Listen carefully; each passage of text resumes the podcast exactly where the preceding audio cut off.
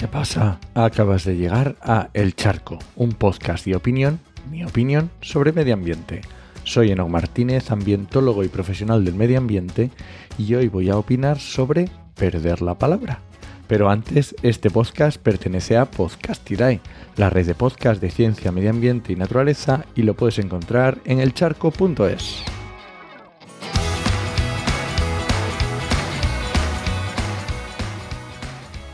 Tengo la voz hecha polvo y mm, voy a perder la palabra, tal cual. Así que hoy voy a hacer un charco cortito porque los lectores de texto no tienen mi gracia y mi desparpajo leyendo. Jaja. Así que te dejo con mi suplente. Hoy toca una mezcla de pregunta al aire y queja. Quiero hablar de comunicación, en este caso de comunicación ambiental.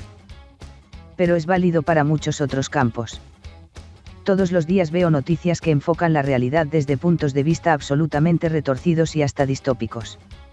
Y eso no sería un problema si estas noticias cayeran en el olvido y ostracismo. O si solo se hicieran eco los cuatro fanáticos de siempre. Y no es un problema solo de bulos o fake news. Quiero ir un poco más profundo en la reflexión.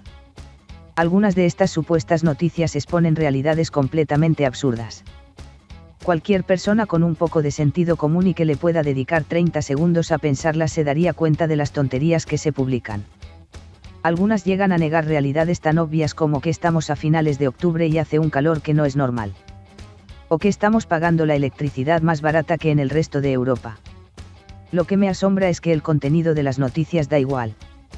Lo importante es ganar la guerra ideológica. Estar por encima de lo que dice el contrario. Aunque sea mentira da igual. Y si esto pasara solo en política pues lo vería hasta normal, al menos teniendo en cuenta la radicalización del discurso de los últimos años. Pero si hablamos de ciencia, de medio ambiente, no lo puedo entender. De verdad merece la pena perder la palabra.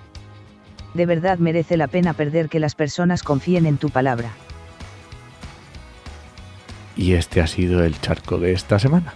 Si alguien te pregunta, no lo dudes, te lo dijo en HMM y el suplente.